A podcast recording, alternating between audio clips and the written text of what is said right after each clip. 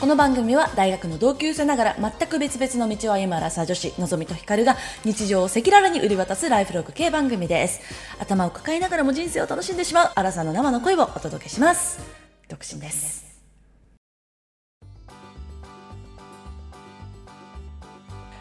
皆様こんばんワンダホーワンダホー2023年4月22日土曜日夜8時を過ぎましたのぞみですヒカルですはいまずあのひかちゃんからね何か言いたいことがあるということでちょっといいですかはいはいはいってこう 元気よく申告することでもないんですけれども、はいはいはいあの先ほどこの収録前にはい洗濯物を畳んでいたらですね、はい洗濯物を畳み畳みながらあの収録前に時間を過ごすっていうのがちょっとルーティンになっておりまして、ははいい、そしたらですねうん私が最近気に入って着ていた結構涼しげなうん茶色ブラウン系のそうですねお洋服にシミがついておりましてですねはいはいはいラーメンのシミがついてしまっていました 結構ショックを受けて慌ててですね、なぜ何を思ったかハイターを吹きかけてしまいました、あの私止めましたあのひかちゃんが「ハイター」って言った時に「いやハイター漂白剤だからよくないのでは?」 ってあの言ったんだけどまさかあの私の忠告なんか聞かずにそのままやってるとはちょっとつゆ知らず私 もはい、あのハイターが漂白剤ってことも知っていたしそうですよね漂白剤をお洋服にかけたら色が変わるってことも知ってました でもなんかやってみちゃったんですうんそしたら綺麗に変な色がつきました もっと大きなシミみたいなやつだねそうひょうたん型のうんなんかちょっと周りがピンクっぽくなってそうだね中が白いみたいなそうねあのただの丸でもなかったしねすごい大ね、うんなんかあの心臓ぐらいの部分にこうでっかくついてたねそうう、んねまだシミの方が良かったかなシミでもシミちょっとあれシミっぽかったもんねあのそのシミはあのすごい大きかったしあの普通だったらこう紙エプロンしてたら絶対防げるような場所にあのついてたんであーもう誰がどう見ても食べこぼしだろっていうのが分かっちゃう感じですそよねうですねただあの生地がちょっと薄めだったからね中に何を着るかでもしかしたらカモフラージュできるあーかなまあそうそれでですね、うん今あの捨てようかなってもうこれは着れないとうんうん、うん、さすがにこんなとこにひょうたん柄 のね入った洋服は着れないと思ってですね、はいはいはい捨てようかなと思ったんですけどはいのんちゃんがなんなら染めちゃえばっていうことで 今バケツにハイターの液を入れてそこに洋服を入れて今染め中 ですまあ、職人の見せ腕の見せ所です ねはいちょっと楽しみですねどうなるかいいことですね楽しみなんてえでも結構ショックです多分今日ねずっと考える あーあーって分かってたのに、そう分かってたうのに、ん、でも分かってたのにやっちゃうことあるよねあると思う、うん、でしかもそのシミの時もさ、うんあついちゃったって思ったんだよやっけぱりどそういう趣味は早めに対応しないとねもうすいぐやそうもです、うね、ラーメン屋でこう対応するぐらい早く対応しないといや絶対そうなんでねうんあのわ、かりましたちょっとね その時はねすごいお腹空いててね、うんもうラーメン食べることにこ うお優先させてしまった私がいけなかったわんぱくだったんですねその時はねはいもうもうあのガツガツ食べてました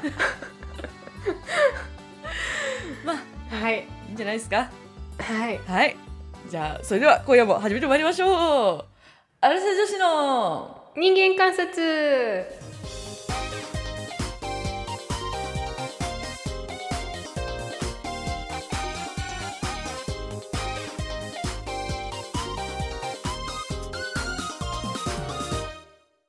では早速人間コーナーのか人 人間関節のコーナーからやってまいりたいと思いますはいはい、このコーナーはおよそ15分おおのおのが、えー、と今週の近況を話すコーナーですね。うんはい、で私は先週から引き続きなんですけれども、えっとホルモンの話をさせていただければなと思っておりまうす。ん、でも随分元気になったよねのんちゃんねめちゃめちゃ元気になりました。あの いただいた漢方がですねめちゃくちゃ効いてるっていうのももちろんあると思うんだけど、まあ、漢方1日3袋飲んでいいよって言われたんだけど、まあ、今はもう 1, うん袋か2袋飲むか飲まないかみたいな感じになってるんですけどっていうので、えっと、まずホルモンのうん勉強しますと言ったので、うんと1個まず1冊目をまず読みましたあのホルモンの全体像が分かるやつ、こちらですねおーナチナショナルネオあーナショナルジオグラフィック、ううんんの「ホルモンの働きパーフェクトガイド」ってやつ読みました、うんでこれなんかすごい読みやすくてなんかこん なな感んかじそでれこう辞書的な感じじゃなくてちゃんと辞書で最はないね初から最後まで読む感じなんだあなんかでもなんだろうなテーマごとに結構分かれててうんうんまあなんか気になるところだけ読んでも全然良さそうな感うじ、んなんだけどまあとりあえず読みましたバーっと。うんでまあ私はそもそも別に医学とか医療とかにそんな明るくないのでこ,、うんこんだけ優しく書いてくれていながらもわからないなっていうところはたくさんあったんですけどうんまあ総じて思ったのは、まあ、ホルモンは、まあ、体の何箇所かからこう頭、まあ、頭の脳内の 2, 2箇所ぐらいとあと甲状腺と小腸と、あと卵巣精巣とかかうらんこう作られるらしいんですけど、うんまあその、まあ、いろんなホルモンがこううん作られ、で、はいホルモンがホルモンの生成を促したりとかもまあいろいろあるみたいなんですけど、はいはいまあ、んどっちだっけねエストロゲンがテストステロンをの生成を促すとか確かあったような気がするんだけどとかまあいろいろある中ではいでえっとまあ生理的欲求、うんす寝たいお腹すいたうんたなあとなんだ食べたいは同じだみたいな、まあ、そういうあ性欲とかもそうよね、とかもそうだしでもちろんこう気分にも影響するしだそのうんううつ病とかもやっぱ大体なんかホルモンのせいなんじゃないかなって私はこれを読んで思ったりとかして、うんだからなんか性格なのかホルモンなのかとかなんか全然わかんない、うんいあと遺伝なのかとかさなんかいろいろあるけどなんかうんって思ったりとかあとまあうんがんとかも、一部のがんはこのホルモンが影響したりもするらしいんですよね。うん例えばなんか乳がんとかはうん乳がんのにえっとに父あたりにある何かとエストロゲンがくっついてこう乳がんになったりとかするらしいんですよ。うんみたいなのがあったりするのでやっぱ私というか人間はホルモンに操られてるのかもしらんって すごいなる、ほはい、思いました。で一つちょっと面白い私が一番これ読んだ中で衝撃的だったことがあるんでちょっとそれ読んでいいですか、どはいえっとですねアンドロゲン過剰症っていうのがあるらしいんですけれどもでほうそれにまつわるコラムです。うんと2011年世界陸連世界陸上連盟かなはうん女性選手にテストステロン値の制限を設けたうん薬を使わなかったとしてもこの制限を超えるテストステロンが分泌される場合は競技に有利に働くことというのがその理由だ女性でも生まれつきテストステロンの分泌量が多い場合があるこのような上症状をアンドロゲン過剰症と呼ぶうん2018年世界陸連はテステテストステロンの量が平均以上または男性に匹敵する女性は男子の部に出場するか薬でテストステロン値を下げなければならないという新規定を導入したこの規定が適用される競技でテストステロンが競技に有利に働くことを示す証拠は現時点で見つかっていないため論争はまだまだ続きそうだっていうのがあって、うんこのテストステロンっていうのが主にあ主にというかあの男性ホルモンと言われるやつですねなので、うん筋肉がつきやすかったりとか、うんまあ、やる気がみなぎったりとか、まあ、性欲が高まったりとかなんかそういうのが、あのうんあるようなホルモンなんだけどうんそれがあの男性の方が圧倒的に基本的に多いんですよね男性ホルモンって呼ばれるぐらいなんで、ほうほうなんだけど女性がもう普通に生まれつき高いと、まあ、もはやドーパミン的な感じだと捉えられちゃうっていうなるほどね内容なんだけどでもそれを薬で下げろっておかしいじゃん、うんなんか薬すぐ入れたらドーパミンドーパニンドーピング、うドーピングになるわけだけどさうんなんかそれを薬で下げろって何なんだろうってすごい、あ本当のだね思ってすごい衝撃的だった、そうだうねんへね、ーだから個性とは何っていう感じだしさうんなんかすごいむ難しいよねでちなみに私が今飲んでるピルも、うんあのテストステロンの値をあうのん下げちゃうらしいんですよね。うんうんで確かになんか性欲落ちたかなとかなんかの 思うんですけけだだからから飲む前と飲んだ後でどうんな気がしているえでもまあうん結構気はしているでさ私多分結構そのまあわかんないけど多めだったんかなと自分では思ってたんですよずっとその、テスストステロンの値がもうかかったことはないですよ、うんでそれを含めて自分だと認識してたからさうんいやその薬でさ影響されてさこのその値が下がるってもはやこう性格がちょっと変わるっていうことでもあるし、うん、なんかすホルモンすげえなって思いましたそうねでもホルモン見つけた人すごいねすごい、なんかさこうほらがんとかって目に見えるじゃんうんこう開ければうん、でもホルモンってこれ前先週も話した けど目に見えないでしょそうそうですよねうんその数値としては出てくるけどうさ、んこう例えばそのテストステロンうんが黄色でうんエストロゲンがピンクとかさ、はいはい青とかさなんか色がついてたらさまだわかるけどさどうやって測ってんのって思わんだってうんだからなんかすごいなと思って本当にあんのかなって思っちゃうぐらいだけど、でも実際なんかこう言われるとさあ確かにってで実際なんかそのねこうあの生理が来る理由をさ、うんホルモンじゃないと説明できないじゃんそうですね今の医学だと。ってなったらあるんだろうなって思うけど、なんか不思議だよね目に見えないものによって我々はいなんかこうね変わっているってさうん気分もうん欲求も、そうだから精神病って言いつついやホルモンの病ホルモンの病気なのではって思ったりとかまあでもそのホルモンが正常にこう分泌されてうんいわゆるその正常に生活ができるっていうのがホルモンの仕事でうんでそれがこう正常に分泌されないのは何かまた別のところに原因があるんじゃないのまあなんかでも結局、まあ総じて読むと、まあ、うんちゃんとした生活を送りましょうって感じなのよね。 あのそうだねご飯をバランスよく食べなんか過剰にこれだけ食べて変なホルモンが分泌されたりとかあとまあ、うん不規則な生活をして正しくこう眠たいって思うこうホルモンが分泌されなくなったりとかしないようにしましょうみたいな 結局なんか生活習慣なんだなっていうところでもあった。うんそうねうん、でもさだから考えたらさその基本的なそのいわゆる私たちが理解してる良い生活習慣を送ってればうん、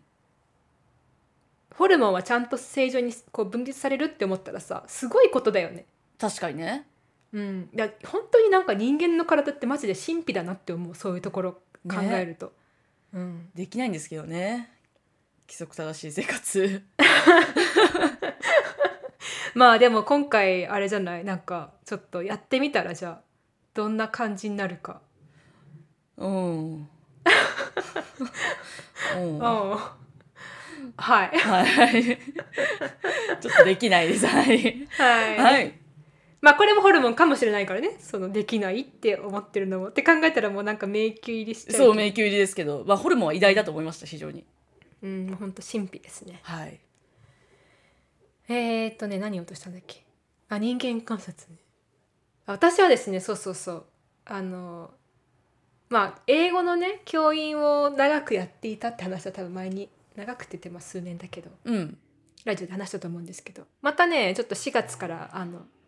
いくつかのところで教えてるんですけれども、うんやっぱね学校関係者はね4月は疲れる、うんまあそうだろう、ねまあ、新年度っていうのであのどの会社も多分ねまあ別に教育に学校関係とか教育に限らずうんなんか新たなねこうその新入社員が入ってきたりとかさこう新たなこうスケジュールが始まるんだろうけどだそういう意味では確かに同じかもしれないけど、うんやっぱりねこう初めましての人にさ一気にこう1週間のうちに100人200人単位でバッと会うのよ。うんもうね初めての人にこう会うだけでさ結構さストレスをつなんかこう気を使うじゃないそもそも相手がどんな人かわからないしまあ、なかなかないからねもう新しい人100人に一気になるって、で名前を全員覚えなきゃいけないっていうのでうわー私はその全員の名前をか書いて写真を貼ってさ今覚えてる途中なんだけど、はいはいはいもうねちょっと疲れますね そりゃ大で変だねそうであの私基本的に今午前中に教えてるんですけど、うんあの教えた後はねめちゃくちゃお腹すくのうんもうね多分本当にエネルギーを使うんだと思うはいはいはいはでそのさっきのねラーメンのこのこぼした話だけどうんつながるんだけいど、うんもうお腹空きすぎて私普段ラーメンとか1年に1回食べない食べるか食べないかぐらいしか食べないんだけどラーメンってもともとはいはいはいそうだよねラーメンあんま好きじゃないって言ってたよねそうなんかすっごいマクドナルドとかラーメンとかさなんかケンタッキーとか食べたくなっちゃってはいなんかもう塩っぽくてとりあえずお重いものが食べたいっていうなんかその日もラーメン食べて帰ったしその次の日も午前中教えて帰りにシナモンロール食べてうん帰ってきてちゃんとご飯食べてハンバーグ2個つけてうん味噌汁と 白米たっぷり食べて おいいじゃないですかお菓子をさらに食べるみたいなそれな んかようやくちょっとお腹いっぱいだったかなみたいなぐらいえエネルギーを使うう大変だそうなんかねすごいよねなんか人間ってホルモンじゃないけどさこううん疲れたらちゃんとお腹が空いてガツガツ食べたくなる、ねえうん、っていうのをねちょっとこの私はなのでちょっとお疲れモード兼お腹すきモードで私は今過ごしてます、うんまあいっぱい食べてください、うなんだっけなホルモン ホルモン的にはえーっとよくさ痩せる食事っていうのってさなんか野菜から食べろって言うじゃんうんでもこの本にはなんだっけな炭水化物から食べろって言ってたかなへえ確かそうなんうだ、んとかいうのはあったりとかもしましたよ、うんはいへーなのでちょっと食べ過ぎてどうしようっていう場合はちょっとホルモンに頼ってみていただけるといいかなと思いますもうホルモン博士みたいになって るはいはいお疲れ様です以上ですはいはい。ねえねえ、友達がみんな、ママになっていく。人はみんな変わっていくんだよアラサー女子の人間観察では本日の本編は、えっと、お便りから始めていきたいと思いますはい。はいラジオネームクライスラーさんえっといただいたのがちょっと1ヶ月前ぐらいになってしまってちょっと遅くなって申し訳ないですけれども読みますねはい。こんにちは。以前、グッズ販売はありますかとお尋ねしましたクライスラーです。4月1日から販売開始予定とのこと、とても嬉しいです。絶対に買いますということで、ありがとうございます。今日もあの、あの、買いましたっていうのもいただいたので、これも後で読みたいと思います。はい。はい。私は外出するときや電車に乗っているとき、トイレが近くにないと緊張してしまってお腹がぐるぐるすることが最近多くなってきました。お腹に意識がいくと緊張とぐるぐるが悪化するので、女子間の昔の回を Bluetooth イヤホンで爆音で聞きながら通勤しています。いい具合に気が紛れて、これまで何度か危機を乗り越えられました。お二人の自然な会話や笑い声に実際に助けられている人がここにいます。改めまして楽しい配信をありがとうございます。さて、お二人は何に対して緊張しますかまた、緊張した時にどう対処していますかまたはどういう心持ちでいますかとのことですね。はい。はい。では、本日のテーマに参りたいと思います。そうですね。今の間に理由はありません。 本日のテーマは、緊張するとき、どんなとき、そしてどうやって対処しているんでしょうか。はい。まあ、クライスラーさんのあのご質問内容をはい、もうままいただきまして。 どうですか緊張しますかあその前にこのクライスラーさんのうん。でもいいよね答えながら、はいはいはいはい。そうですね。どうですかのんちゃんさんのんちゃんえっと、緊張する時結構前より増えてるなっていうのもあるんだけど、えっと、うんちょっとクライスラーさんに近い感じのやつだとあるのが、最近はなんか映画館とかうんなんか前もなんかでちょっと話した気がするけどなんかさよく誤演するんだよね最近、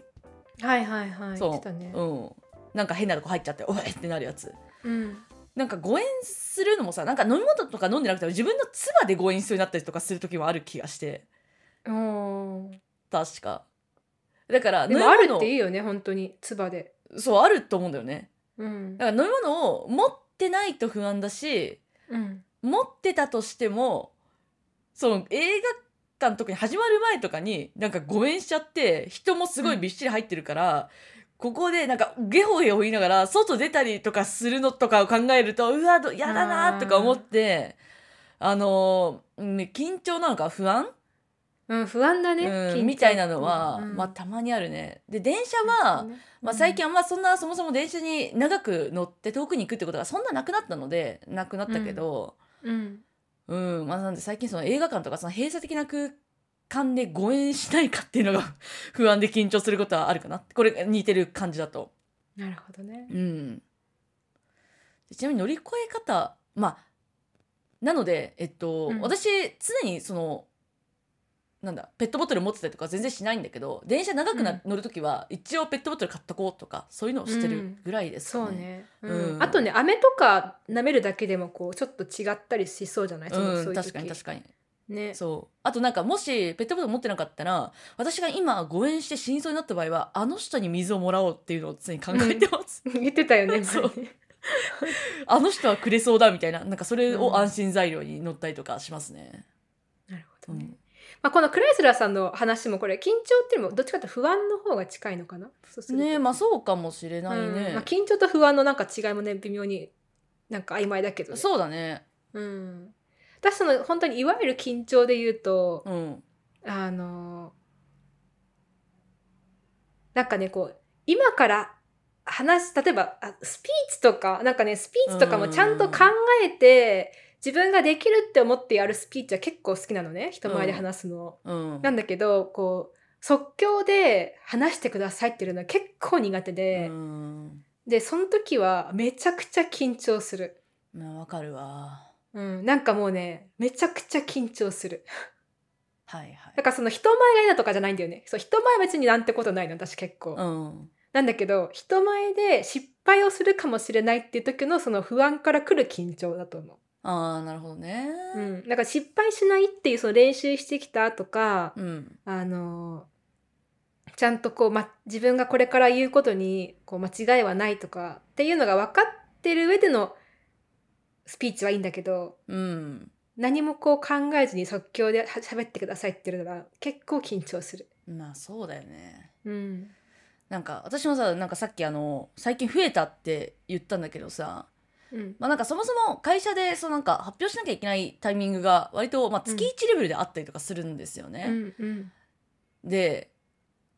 それも、えっと、オフラインでやったこともあるし、うんまあ、でも基本オンラインなんですよ。うんでやっぱ圧倒的にオンラインの方が緊張する。うんそうね。なんかオフラインはなんかその発表までは、まあ、若干緊張したりもするんだけどただなんかその会議室まで移動してるその歩行でちょっと緊張がほぐれたりとか、それまでの、の間に周りの人が今どういう雰囲気かっていうのが分かることによって多分緊張がほぐれたりとかそうね、なんかするんだけど、やっぱオン絶対ラあイるよンっねて、そうどうしてもみんながそもそもどのぐらいの温度感で聞いてくれてるのかっていうのを全く感じられないし。うん、でちゃんと伝えなきゃいけないしその後にこうみんなにやってもらわなきゃいけないこともあったりとかするからなんかそれが伝わってるか伝わってないのかがやっぱ分かんないし伝わってたとしてもどういう受け取り方をされてるのかどう、うんそれによってどう思われてるのかがやっぱ1ミリも伝わってこないっていうのがやっぱすごい緊張のポイントだなって思うね。うんうん、でそれは特にさこう複数人に対してでも全社に対してこう発表しなきゃいけないから人が多いっていうのもなんか緊張ポイントなんだけどでも多くない会議5人とかで毎週やってるやつとかでもたまにめちゃくちゃ緊張するんですよ。あーはいはい。それもその時も、まあ、自分が今日は何かを話すぞって決めてる時だったりするまあそうだねその時が多いかな。うんっていう時もやっぱりオンラインだと緊張しますね。うん、うん、そうね。だから緊張するタイミングはやっぱ明らかに増えたと思まあでも本当オンラインはね本当にその相手の今のんちゃん言ってたけどう。うん、相手がどういうこう反応してるのかっていうのが読み取りづらいっていうのはねこそうやっぱスピーカーを不安にさせるよね。そうあと日頃からもうリモートだからさ日頃からなんか会ってて大体どういう人がいてなんかうんどう思ってくれてるのか分かってたらもうちょっとマシだったかもしれないなっっっていうのとあとねうちその前者の会議の冒頭で1人1分ぐらいなんか最近あったこととかをこう話すんですよ。それもなんかスピーチっていうわけではなくなんかそのお互いの近況が全然知らないから、なんか話せる範囲のことをみんなそれぞれ適当に話すんだけどそれもめっちゃ緊張するの。うんで多分一緒で内容も別にありあらかじめちょっとずつぐらいはこう考えてくるし別に何かこう立派なことを言わなきゃいけないわけでは全くないから本当に何でもないことみんななんか好きな最近ハマってるゲームのこととかなんかそういうの全然いいんだけど、それでも緊張するのはやっぱ日頃から会ってなくて でどう思われてるか分かんないから何を言ってどう思われるんだろうとか。なんか、こんなこと話してすげえやばいって思われるかなとか多分そういうのがなんかやっぱうぐるぐるしちゃうんだろうね。そうね、うんいやめちゃくちゃわかるわ私も留学中になんかこうちょっと半分ノイローゼみたいになりかけた時があったんだけどああそうなんだ。そうその時はやっぱりねオンラインの全部の授業がまあそのコロナの真っ最中だったから、うんその授業が全部オンラインででもちろん英語でしょうんなんかこう画面越しのひクラスメートには一度も会ったことがないっていうそのねうん対面で,、でどんな人かもわからないしうん。でなんかこっちがこう頑張って喋ってるけど果たしてそれが通じてるのかそうなんかその、意味がわかる言葉を喋ってるのかどうかもなんかこうわからないわけよこっちとしては。 そうっていうことを考えるとなんかもうこう不安になるじゃんまずそこうん、で。そでまたそれ不安になりましたでまた今度次の機会に喋りたいなとか喋らなきゃなって思う時に、う、うんこうあのアンミュートにする瞬間とかもすっごい緊張するよね。はいはいあはのいはい行。こう行こう今もう押しちゃおうみたいな感じ行 けって言って押したはいいけど、あんあんあんあんみたいな感じ でなんかこうしばらくもごもごするっていうね、はいはいはいはい。そうなんだよね。うなんか前にもなんかちょっと調べたからここでも言ったことある気がするんだけどやっぱそのつつ実際に伝わってるかどうかに関してはそうオンラインだろうとオフラインだろうとチャットだろうと、まあ、ぶっちゃけそんなに関係ないらしいのね。むしろ、うんなんかその無駄なもの例えばうん表情とかとかが、なんか排除された方が本当に伝えたいものがある場合は全然文章とかの方が本来は伝わるはずだと。うんっていうことらしいんだけど伝える側としてはやっぱり反応とかを見ることによって伝わったっていうやっぱ安心感が得られるからそうねそうやっぱそれがどうしても起こりえないからだからその逆にそういう場面は聞く側がいかにこう前のめりで聞く姿勢を持つかがやっぱ大事なんだけど、まあ、なかなか難しいし特にねそのなんか授業とかになったら余計にやっぱ難しいだろうなって思うけど、うんでもなんかさそのうんこういう、そのたズーム上の会議とか授業とかで、こう伝わってるのか伝わってないのかがこう不安で緊張しちゃうって、まあ、自分たちで言うの自分で言うのもなんだけど、うんあのちゃんと相手の反応を気にしてるって意味ではいい印だよね。いやそうそう確かにうね、ん、なんかその言っときゃいいやと思ってないもんね。そう言っときゃいいやとかさとりあえずその何自分の考えだけパーッと喋ってればいいやって思ってたらさ、うん、こう不安に伝わってるか伝わってないかとかってだって不安にならないじゃんそもそも。確かにね。うん、なんかちょっとあんまり言っていいのか分かんないけどとあるね、う人がね知り合いで「うんいやー本当にオンデマンドの授業いいね」って言っててうんへ あれが一番あのちゃんと授業できてる気がするって言ってたのよ。ーで確かにそのオンデマンドってだからこうもうそもそももうむしろもはやか、うんもはやこうズームでもないじゃんオンデマンドってうん一回録音したものをこうアップして学生がそれぞれ個人的に見るっていうあれかあの自由な時間に流行ってた塾もう完全に名前忘れたけどはい、あはあそうそうジェット会みたいなやつ、はいはいはいジェット会じゃない間違えたジェなんットかあ会れだっけい、いやいえっや、と違うまあいいや東東進うんあ東進だ、うん東進東進だそううだんそうだ、それでそうそうそのそれってさもうやりとりなんか一切ないじゃん ぶっちはゃいけ、はいはいこう自分が喋ったものをレコードしたものを上げて、うんででやったら確かにさこう自分の好きなように授業できるよねうんでこう邪魔されないしうん確かに緊張もしないし、反ね、応見なくていいし、うんそう伝わってるか伝わってないかをチェックしなくてもいいし確かにだけどそれってまあ一つの授業形態ではあるのは確かなんだけど、うんなんかこう対話とかやり取りにはなってないよね少なくとも。まあって思ったそうだね、うんまあ、確かにでも私だ思う私がさ今聞いてて思ったのさ、うん私がやってるその発表とかって大体なんでオンデマンドでやっても多分同じようなことなんだよね、相手の反応だからまあどうなんだろうな対面だったら周りの反応を見てあちょっとなんかあんまり理解されてないなと思ったら付け足しとかやっぱ確かにできるかもしれないね、うんでもオンラインだったら結局分かんないからってなるそと、うねオンデマンドだろうがズームだろうが多分同じ結果になってる気がする、そうね、うん、むしまろあ変に緊張そしなくて、もうちょっとうまく話せてる可能性すらあるかもうねうん確かにね、なんかだから最近のあの学会とかは、うんあのそういうふうにこう先にレコード発表内容だけはレコードして、うん各自で見たり事前にねその学会にうん参加する前に見たり、あるいはその学会でこう一緒に流したりして、うんで実際のその質疑応答とかだけはあの何まあズームでも対面でもはいはいはいこうやり取りするっていうなんかそれはとそれですごい効率的ではあるなとは思う。ああなるほどねその喋る内容は確かにさこう変わらないっちゃ変わらないじゃん。うんそうねでその質疑応答を間にこう差し込むかうんそれとも後でこうまとめてやるかの違いで。あー確かにそれは確かにありかもねうんうんそうそう。まあ、ただねそのこう話しながらこう議論が発展するっていうのがちょっと理こ理想的すぎるかもしれないけど、うんなんか楽いしいじゃんこねう。うん、なんかこそうう最初からさ話のこう終わりが見えちゃってる感じのさえなんかね、話って聞いててあんまりつまんつまんないよねそうねって思っちゃう。本当、なんかそれこそ読解力があるんだったら別にわざわざ録画じゃなくてももはやいいしなっていうのもあるそうねもう文章でもええやんまあみたないんかなうんうん、なんかうちらのこのねラジオ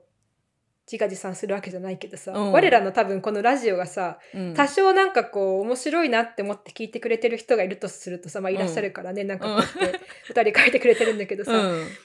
なんかやっぱりこう話のゴールがさ前もねあの言ったけど、うんなんかないから面白いところではあるよねきっと。ああなるほどね向かっ、うんななるほどねもう答えが見てる見えてる中でこう話してるわけじゃないからそうそうそうそうどうなるかわからないっていうところね確かにそうだって、ね、ゴールがなかったらさこううん本当にやり取りをしていく、こう議論というか話を積み重ねていくしかないじゃうんん確かに確かにお互い前向きに話すしか、そう確かでに相手のこう言ってることも聞かなきゃいけないしうんさ、、確かにねでお互いにどんな時に不安ですかって私はこんな時に不安ですってパーって言ってさ終わり、うんでじゃああなたはって感じじゃなくてさ、うん、なんかやっぱりねそのやり取りをしていくっていうところに面白さがあると思なるほどなるほどう。うん、ありがとうございますなんかでもだからこうやってね、うん話してると全然その緊張とか不安からなんか離れていくっていう、 そういう問題はありますねはい、テーマから離れてしまうっていう問題はね大問題ありますけれども。確かにねうんでも私最近そのあのーこの対処方法なんですけど心持ちは、はい。あ、戻してくれありがとうございうます。ん、あのポッドキャストの収録してるって思うことにしてるのえ、どういうことそうみんなに対して発表してる時もああ 私は今、へーポッドキャストの配信をしたしてるようにみんなにあの話話すのだみたいな私がこう作ってきたものを発表するっていうよりもこう、うんみんなに話すのだみたいな 届けるのだみたいな気持ちになろうと思ってなるべく今は収録中だって思うようにしてる。へえ、それ面白いうん発想いいですつなぎ方だ。ね。うん、ありがとああ、なるほどう。うね。ん。へえ。若干和らぎましたね。その方が。あ、そうですか。とか、今ここにいる会社のみんなよりリスナーさんの方が人数は多いんだって思ったりと かする。うんうん。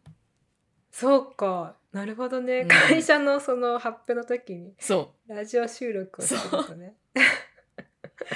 でもその方が今緊張しないね。うんうん、なんかどうしてもなんかその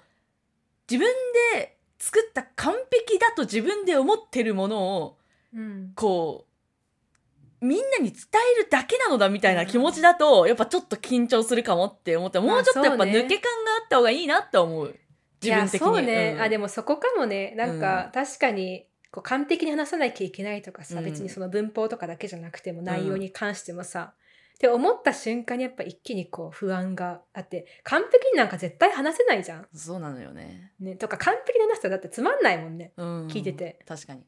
うんあとはだまかあら、入ってこなかったりするしね、聞いてる方もそうねうんそうねだかうんらちょっとこう力抜いて、うんあの別になんかこう何だっていいって思って話すのもねちょ違うと思うけど、うんこうお互いにやり取りを楽しもうぐらいのねなんか間違ってたらそれを正してもらってこう議論広げていくっていうことを目的に話すって感じ、そうねそう話すって思ってる、ね、なんかさ確に対対話とか会話するって感じそようねそうそうう、うん、なんかすごいよなんかあんまりいいことじゃないんだけどさなんか前から思ってたことがあってっていうのをここでもなんか言ったことがある気がするんだけどさなんかうん発表の仕方ってさ、うんあのー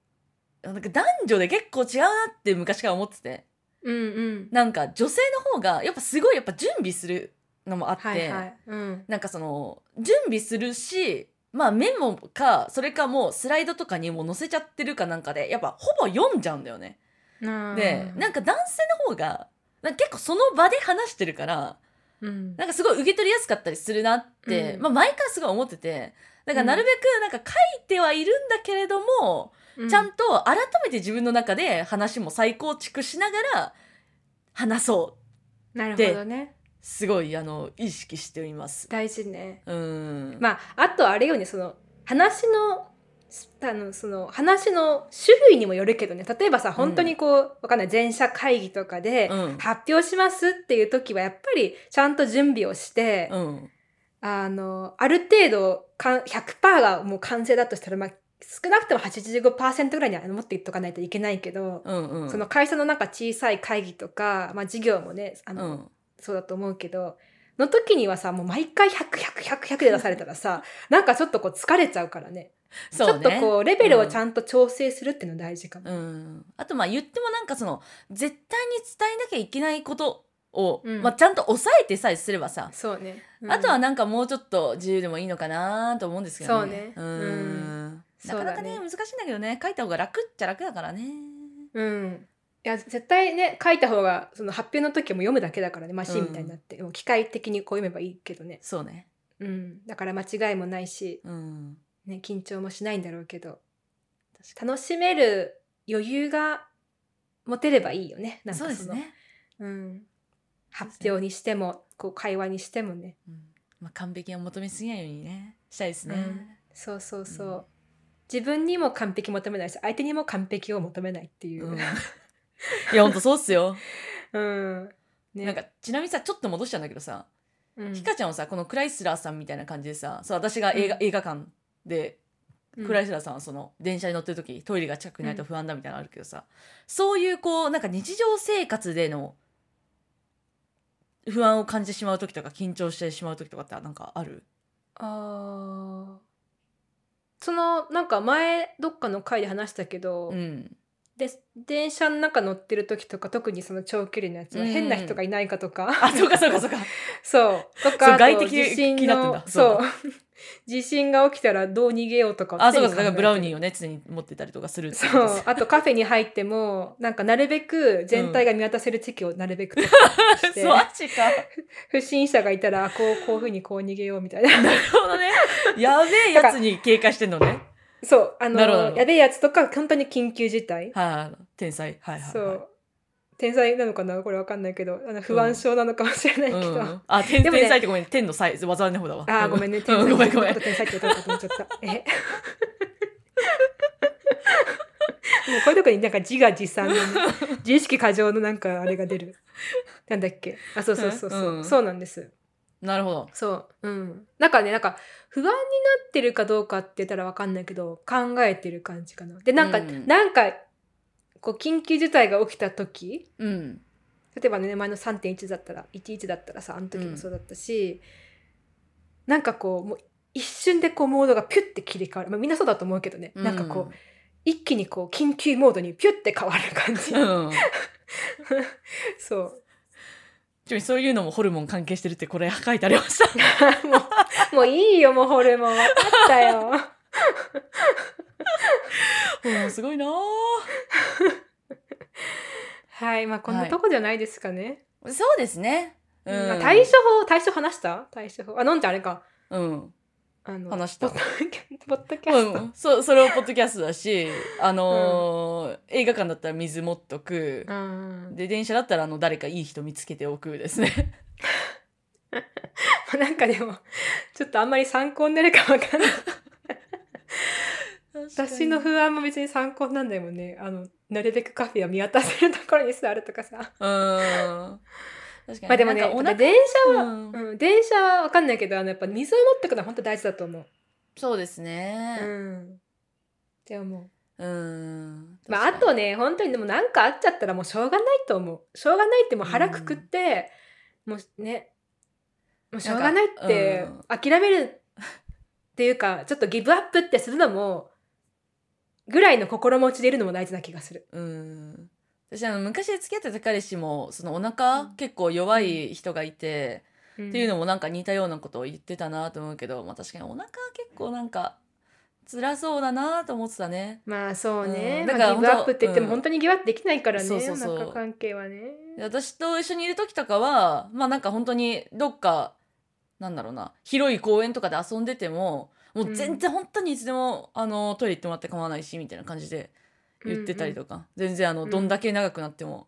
うんうん全然全く気にしてませんけどっ優しい彼女さんですてねうんって感じだったけどトイレがないとねやっぱすごい不安になるって言ってたからねなんかいい薬とかねあるといいんだそようねねううんん確かにちょっとねこのお薬の力もそう学んだあら安心できるようなね感じで持っておくといいのかなと思ううんだからあとなんかね、るべくこうんの、うん、このね、クライスラーさん自分であのやってらっしゃるけど、なんかこう、お守り的なね、なんかこう、ルーティーンで、これをやれば自分は安心するっていうのを、なんかこう、ルーティーンとしてあるとね、いいよね。そうね自分の中にもね、うんそれすり込んどくといいかもしれないですうね、ん、そうね。うん最後に、あの、一個だけエピソード言っていい はい私そういえば今思い出したのと思ってさ、あの、一番、これまでの人生で一番緊張した瞬間が、うんあの、1回目の留学の時に、えっとね、スピーチのクラスを取ったの、私。はいはいはい向こうで、うんあのピッツバーグってとこに行ったんだけどうんうんでその時に3回スピーチをする課題があってうんで1回目はまあ普通になんかこう簡単なやつだったからまあなんかクリアしてうんで2回目はなんかねすっごいうまくいきすぎちゃったのよそのスピーチ。はいで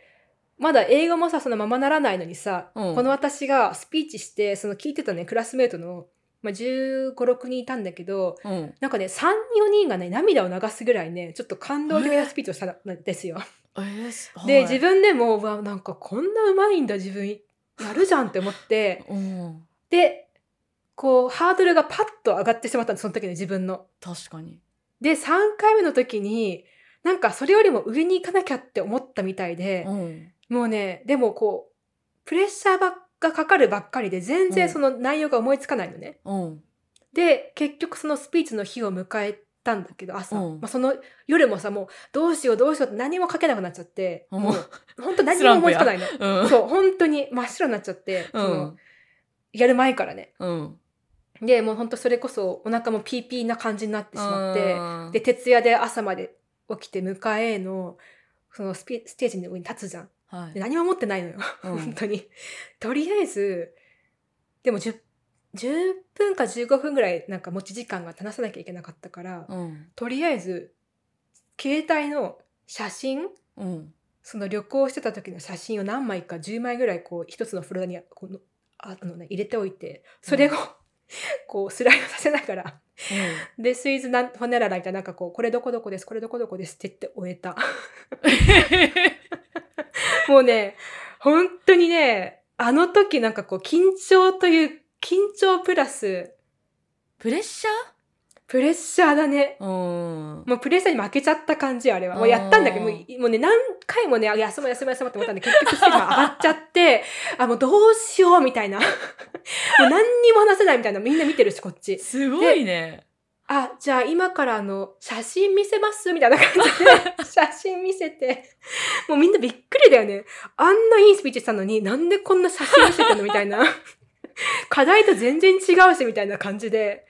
へえもうそう大大変だったねそれは変だったあれ多分相ね当もうねうんそう。なんかすごいちっちゃいことなんだけど、うん普通にね、なんかこう聞いてる方からすると。でもあの時の私にとってもね、すごく大変なことだった。 確かにプレッシャー確かにプレッシャーと緊張もな境界線が曖曖昧だね曖昧よね。そう。うん確かにプレッシャーをね、感じれば感じるほどね、本当にこう不安になり、確緊張かにが確かに増していくっていうう。ん、私前も言ったかもしれないけどあの受験大学受験の一番最初の国語の試験であの テンパりすぎて失神したっていうのもあります えー、え、それ大丈夫だったのあなんかあの失神って結構まあ数秒ぐらいでさ起き上がれるからさ、うんカクってなってうわっって思ってうわーって思ってでじゃあ誰にも気づかれずに。そう、誰にも気づかれずに。私、へーやばい冷や汗だけ書いてて。で、最初が国語の試験だったんだけど、国語の試験、まあ、うんそれで終わって、その後、社会と、あ、社会だっけ社会とうん英語うんやって、あの、へー受かりましたっていう。 さすがでございます。はい。はっていういの。もありました。はい。こんなところですかね。はい。ちょっと話しすぎましたかね。はい、そうですね。失失礼礼ししま。ますす。才の市の人間観察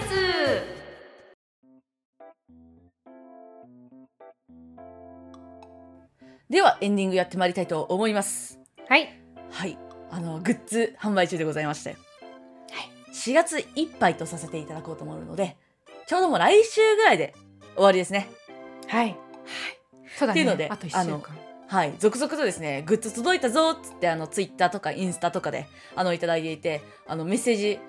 お便りもいただいたのでちょっと読みたいなと思います、はいでは今あの緊張をテーマにしてくださったクライスラーさんからうん昨日お便りいただいたのでちょっと読みますねはいこんにちはグッズかっこ T シャツ2枚コップステッカーを買いまして今日ニューヨークの自宅に届きました最高に嬉しいです国際発送もう少し長くかかるのかなと思いきや配送料を払ってから早かったですコップの線を見ながらのぞみさんが適当に書いたのに意外とちゃんと 200ml だった話を思い出してニヤニヤしています多分コップを使うためにニヤニヤしそうですハワイアンの方のステッカーもしっかりした作りかつ可愛いです T シャツもアメリカの強力な洗洗濯乾燥機に負けないように丁寧に扱います。ステッカーをどこに貼るのかウキウキしながら悩んでいます。日々の楽しみがまた一つ増えました。ありがとうございます。ありがとあうごりざがいとうまごすざいます。ちょっと続けて読みますね。ラジオネーム草冠おばけさん。のぞみさんひかるさんこんばんは。3周年記念グッズ購入させていただきました。いつも楽しく聞いており元気やの学びをもらっているので少しでも応援の気持ちを表明したいと思ったのとただただ可愛いので T シャツと白い方のステッカーを購入しました T シャツは色のバリエーションが豊富で嬉しかったですステッカーもシンプルでどこに貼ってもおしゃれになりそうなのですが意外と貼るところを思いつかないのですうん今の第一候補はスノーボードです割とシンプルでナチュラル系のデザインのボーダーなのでこの女子缶ステッカーは絶対に合う自信がありますただもし剥がれやすそうだったりした時のために他の候補も上げとこうかなと思ったのですが思いつかないノートは書き終わった後使わなくなるしバインダーやクレアファイル系は普段使わないしパソコンやスマホはあまりデコりたくない派だしスーツケースは布だから貼れないしタンブラーは水や洗濯あ洗剤で何度も洗うのが大丈夫か少し心配だし車に貼るのは汚れが気になるし皆さんどんなところに貼るのか気になりま したもしよければおすすめの場所やお二人ならどこに貼るかをお聞きしてみたいですよろしくお願いしますとのことであのお二人ともあのステッカーどこに貼るかお悩みということですねなるほどいはいのんちゃんどちらに貼ってるんですかあの私ちょっとキモいんですけどちょっと貼っちゃうのもったいなくてそのまま取ってあります であのなんならあの追加でちょっとステッカー買いました私すいませんまあ、だってね自分でですねやったデザインですから そりゃそうですよもう10枚ぐらい買ってください、もう10枚ちょっといいんですけどはいちょっともう一個買いまし私たはねあのこのウォーターボトルにえでもさちょうどいいよねなんか白いうんボトルに白い方のステッカー貼ってもらっててそうでね私もなんか洗ったらこう取れちゃうかなって気になってたんですけど、うん心配になってたんですけど意外にね強力でですねそうこれあの防水なんだよねそもそもあそうなんだそういいス全テッ然カー剥がれいなあそうあよかったよか ったいうんまあそのねここをさすがにゴシゴシ洗わないようにしてるけ どそのステッカーのところはまあで表も面だしねうん、そうそうそう。あとハイター気をつけなきゃなって思ってる。あの私結構ハイターをさちゃんとその水筒とかさ、こううんたまに定期的にこう消毒するんですよハイターで。へその時にかかっちゃったら嫌だから、ね、気をつけようえ気をつけてくださいはい。もう一個どこに貼ってたっけスーツケースもう一個はねスーツケースそうだよね貼ってると思ったわ、そう結構ちょっとねまあ色がね私のスーツケースの色がエンジ色でああエンジ色だったエンジかにあの私もエンジ色だったわう、ん、そうあのえエンジってあれだよエンジだよねうんエンジエンあジなんかこういうそうだよねうんこれもねホルモンの 本エンジ色やって、うんそうだからあのエンジニアのピンク系ちょっとなんか確かに確かにどぎついかなって思ったんだけどまあまあでまもあ貼ってしまいましたありがとうございます私何でも貼りたくなってしまう人なのであの全然気にせずに貼っちゃいます いやなん私かは汚れるかなとかうん、今 PC か iPad だなと思ってるんですけど PC は結構持ち歩くからそれこそなんか角がちょっとな、ちょっと汚かったやだなと思ってだってそういうもんでしょそういうもんじゃないのそのステッカーとかさ消耗品ってまあ消耗品だけどさ でもう一個は、えっと、iPad の方はカバーをつけてるんですよだかあらーステッカー貼ってもカバーが上からされるんで、まあ、こっちの方がいいなーって思ってるので、あのまあ、2枚目のうちの1つはこちら iPad につけようかなって思ってます、はい、あと缶バッジ追加して買いました いやいいですよデザイナーさん、うんご自身でご購入くださいませ缶バッジねあのジョイジョイライフの風花さんが買ってくださってて、う んであ、のキャップのとこにつけてくれてたんだけど、うんあちょっと缶バッジ可愛いなと思って買いましたけど缶バッジあのどこにつけようか全く考えてませんやっぱキャップじゃないですかそうね帽子かなか、まあ、リュックサックああのあれは福岡の時に買ってたリュックサックうんでもなんかあんま穴開けたくないよね もうじゃあ取っときなはいなのであのすごい迷ってる迷ってすぐ取れちゃうかもって方あのもう1枚目を買うというのをおすすめしますあそこにつながるのねはいじゃあこんなところですねはいはい。で、えーっと、あ、Apple Podcast でもレビューいただいたので、ちょっと読ませていただいてもよいですかはいお願いしますちなみに昨日、昨日2件増えたんだよね。へえ今89件です。おで、一つコメントありでもらったので読ませていただくと、えっとタイトルが癒しです。で、ラジオネームが、笠数字さんということで、はい。1年前ぐらいから、通勤時や家で聞いています。過去に遡って聞いていて、最近2週目突入しています。隣の席の女子トークを聞いているような感じで、軽い話題から深い話まで聞いてて飽きないです。のぞみさんとひかるさんの適度なゆるさ、かっこ普段通りに雑談している感じが心地よく気軽に聞けてちょうどいいです。私にもこんなに話を掘り下げて深く話ができる友人がいたらいいなと羨ましく思っています。これからも聞き続き続き聞き続けます。とのことです難しかっはいたありがとうございます、ね、たまにねなんかこんな友達いたらいいなって言いますけどもう私たちは友達ですからねはい We are はい friends ですねはい という感じですとなのであの Spotify と Apple Podcast の評価よろしくお願いいたしますお便りは Google フォームもしくはメールからお寄せくださいませ、はいそれでは本日もお聞きくださいまして皆様ありがとうございましたありがとうございましたはいそれでは皆さんおやすみなさいおやすみなさい